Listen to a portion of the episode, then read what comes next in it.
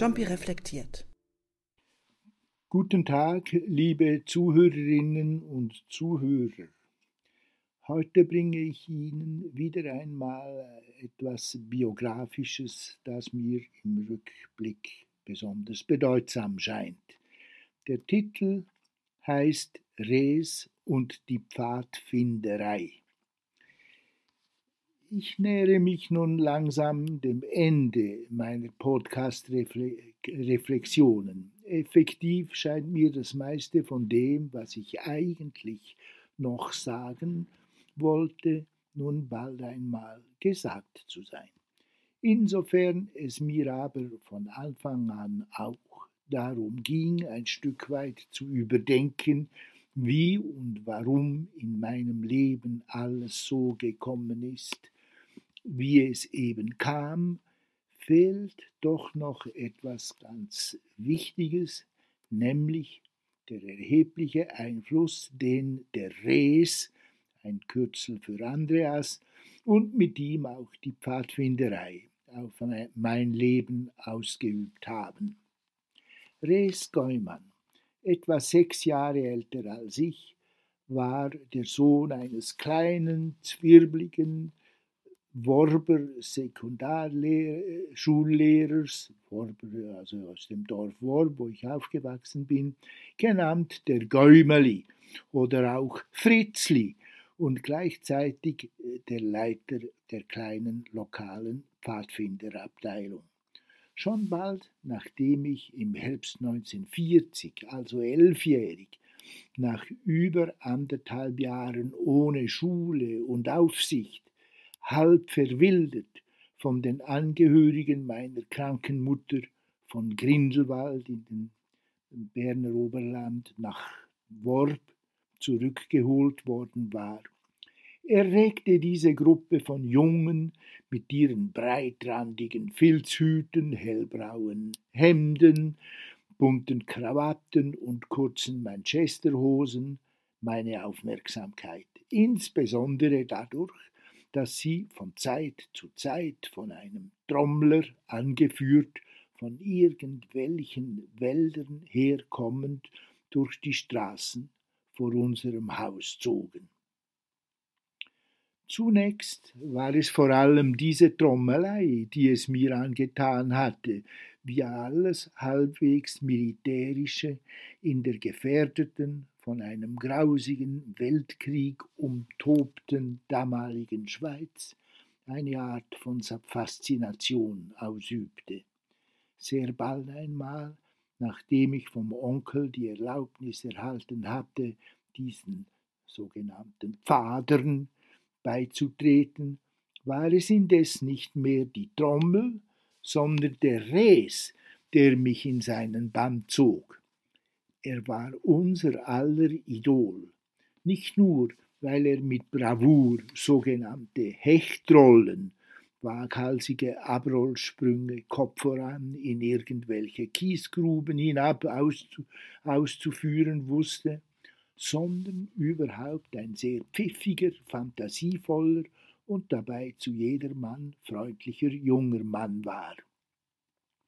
Aus irgendeinem Grund ich glaube, weil er versprochen hatte, mir das Schachspiel beizubringen, ging mein Umgang mit ihm rasch weit über die Pfadfinderei hinaus. Jedenfalls kam es zu immer häufigeren Besuchen in seiner mit Büchern und eigenen Zeichnungen vollgestopften Bude im Dachstock des kleinen Lehrerhäuschens oben im Dorf in dem er wohnte. Neben dem Schachunterricht entspannen sich immer, immer wieder lange und wie mir im Rückblick scheint tiefe Gespräche über alles Mögliche, über die Leute im Dorf, über seine Bücher, über allerlei Wissenswertes aus dem Gymnasium in der Stadt, das er als fast einziger Worber besuchte und vor allem auch über seine Meinungen und Weltanschauungen. Dabei war viel von Nietzsche und seinem Übermenschen die Rede. Rees hielt sich, ohne überheblich zu wirken, für intelligenter als die meisten Dorfleute. Tatsächlich war er schon damals auch ein begabter Zeichner und Maler, kurz, er war ein interessanter und vielseitiger Mensch, wie ich sonst noch keinen kennengelernt hatte, und er wurde in der kurzen Zeit für mich zu einem wichtigen Freund und Vorbild. Erst viel später ist mir klar geworden, dass Rees von Natur aus ein feiner und gütiger Mensch war, der mir ohne viel Aufhebens zentrale Werte und Weisen des Denkens und Umgehens mit anderen Menschen vermittelt hat, selbstbewusst und doch zugleich bescheiden, sehr eigenständig und doch nicht abwegig, kreativ, humor und fantasievoll, dachte und handelte er wie selbstverständlich auf seine sehr besondere Weise. Ein Beispiel. Zu einem denkwürdigen Pfadfinderlager, das er Anfangs August 1945 am Murtensee leitete, denkwürdig auch, weil die Amerikaner gerade in diesen Tagen, nämlich am 6. August 1945, ihre erste Atombombe auf Hiroshima abwarfen, was wir alle sofort als hochbedeutsam empfanden. Zu einem diesem, zu diesem Pfadfinderlager nahm er unerhört für die damalige Zeit und ohne sich einen Deut um das Gerede im Dorf zu kümmern, kurzerhand seine damals etwa 19-jährige Verlobte Margrit, die er wenig später heiratete, ins Zeltlager mit. Auch sie war eine ausgesprochen feine, fröhliche und zugleich sehr mütterliche Person, die ich rasch lieb gewann. Beide kümmerten sich noch bis in meine Studentenzeit hinein um mich. Dass meine Zuneigung nicht nur einseitig war, bestätigt einer der unzähligen und oft von mir kolportierten Liebesbriefe aus ihrer Verlobungszeit, den mir die längst verwitwete und über 90-jährige Margrit vor einigen Monaten zu lesen gab, als ich sie wieder einmal in ihrem überall mit Werken ihres Mannes geschmückten Häuschen hoch über dem Zürichsee besuchte.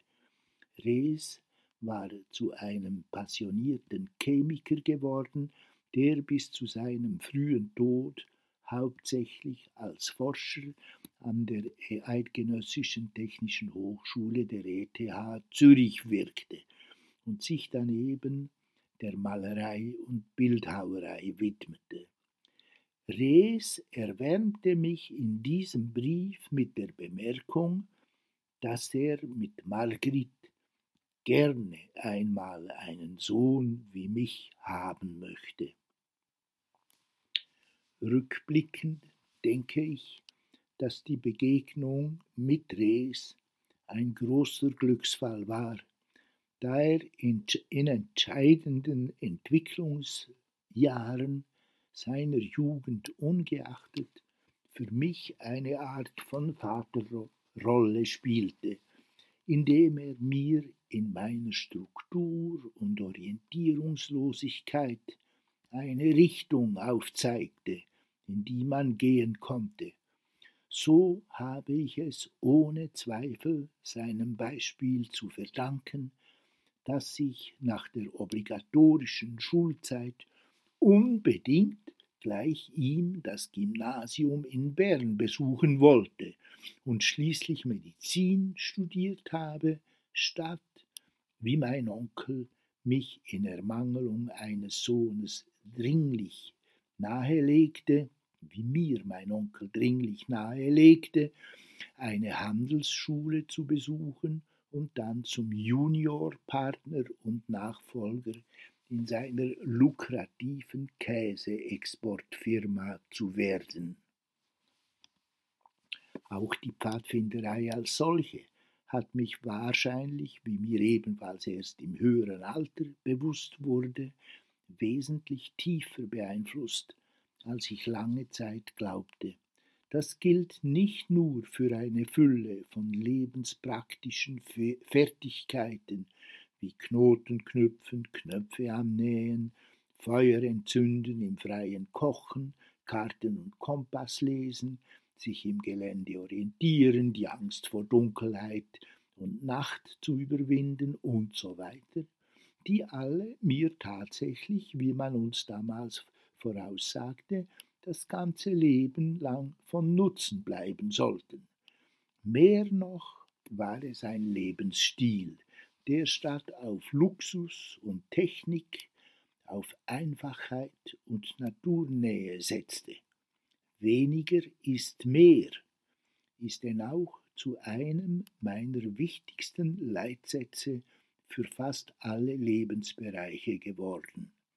Darüber hinaus war es auch der ethische Fundus der Pfadfinderei, eine in den zehn Punkten des sogenannten Pfadfindergesetzes niedergelegte Mischung von säkularisiertem Christentum, Naturliebe und Moral für Adoleszente, die ich, obwohl ich jahrzehntelang nie explizit an sie gedacht habe, für mich implizit doch weiter gültig blieben.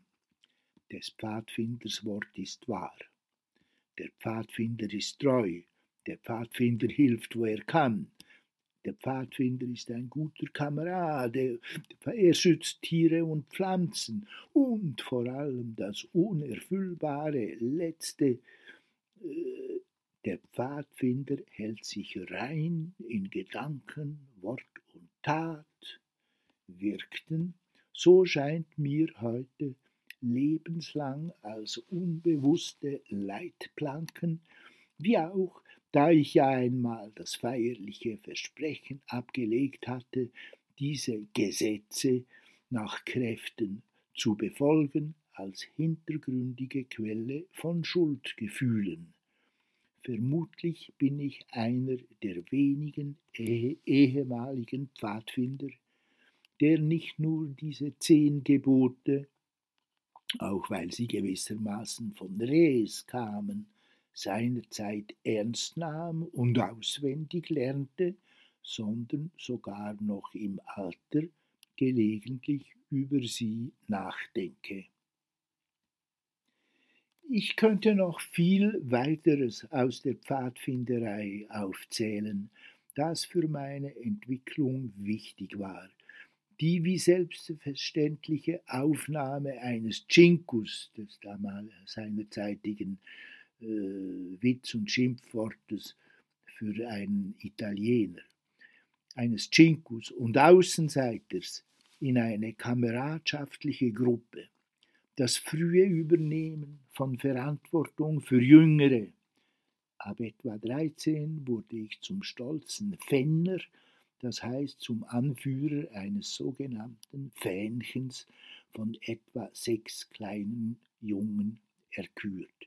Später das Gestalten und Organisieren von sogenannten Übungen, Samstagnachmittag tägliche oder nächtliche Spiele und Abenteuer im Wald, bis zu mehrtägigen Zeltlagern, die vielen kreativen Aktivitäten vom Erfinden von sogenannten Produktionen, also kleinen Sketches für das Lagerfeuer, bis schließlich auch von großen öffentlichen Unterhaltungsabenden zwecks Geldbeschaffung für Malerei für Material und Zelte mitsamt dem Malen von Plakaten und Kulissen, dem Theaterspielen, einmal sogar dem Schreiben eines ganzen, sicher zweifelhaften Theaterstücks. All das stärkte fraglos mein Selbstvertrauen, entwickelte meine sozialen Kompetenzen wie man heute sagen würde, und erfüllte meine Adoleszenz jahrelang mit als sinnvoll empfundenen Inhalten und Zielen, selbst wenn diese bereits während der Gymnasialzeit schrittweise und definitiv dann seit Beginn des Medizinstudiums ganz anderen Interessen und Zielsetzungen weichen mussten. Eine Art von Pfadfinder oder doch Pfadsucher bin ich indes, so glaube ich, bis heute geblieben. Leider vielleicht noch immer mit etwas zu kurzen Hosen. Ich danke für eure Aufmerksamkeit und äh, vielleicht bis zum nächsten Mal.